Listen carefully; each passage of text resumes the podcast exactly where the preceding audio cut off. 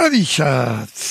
Hop, vous le savez, là, on est aux portes, aux portes de Versailles, au salon de l'agriculture, et qui va tourner comme ça. Euh, on sait que on est sur une année particulièrement euh, échauffée dans le monde agricole, ou un peu dans tous les domaines.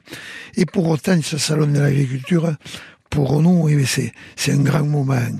Et, là, encore une fois, à partir de, de demain, samedi, jusqu'au 3 mars, si tout va bien, on va voir de, belles activités à ce salon de l'agriculture. Alors si j'en parle ce matin, eh c'est tout simplement parce que c'est là qu'a lieu chaque, chaque année au salon les finales, les finales des Olympiades je vous en avais parlé, on avait eu la, la 19e édition des Olympiades.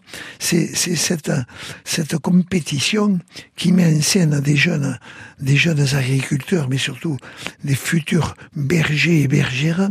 Et après avoir sélectionné deux de nos jeunes de Nouvelle-Aquitaine, l'Iris Soukaz et l'Alexis Toulet-Blanquette, l'un de d'Oloron et l'autre de Pau-Montardon, et bien c'est au Salon d'agriculture qu'ils vont disputer la finale nationale.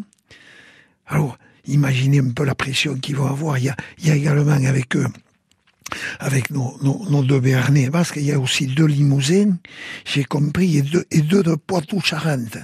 Mais ça, c'est que la Nouvelle-Aquitaine, parce qu'il y en a d'autres, il y en a d'autres, et sur tout le territoire, il y en a 34 de plus qui vont disputer la finale pour peut-être prétendre aller ensuite à la Coupe du Monde, grande ou le 25 mai, à la bergerie nationale de Rambouillet.